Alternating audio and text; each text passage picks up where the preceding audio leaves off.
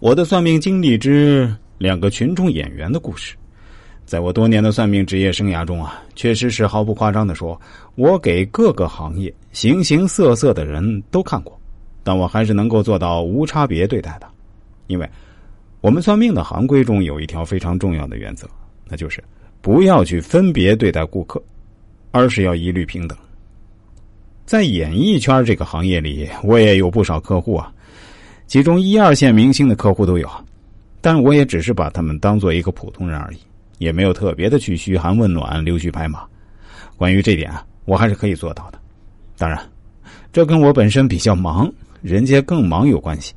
我也没工夫去跟他们套近乎，更何况套近乎也不能给我额外带来什么。今天给大家讲述的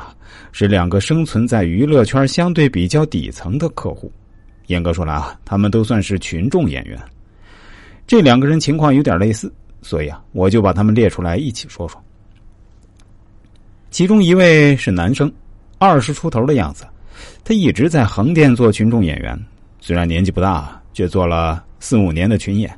天天过着吃盒饭、跟人合租的日子，而且还非常不稳定。不能保证每天都有活干。在算命的时候，他问我自己是否适合做这行，是否还有坚持的必要性。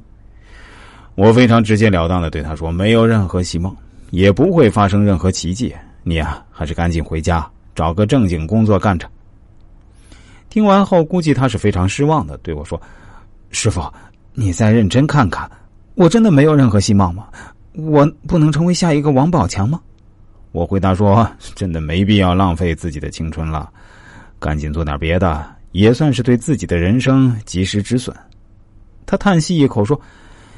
哎呀，也对，有时候我自己也知道没希望了，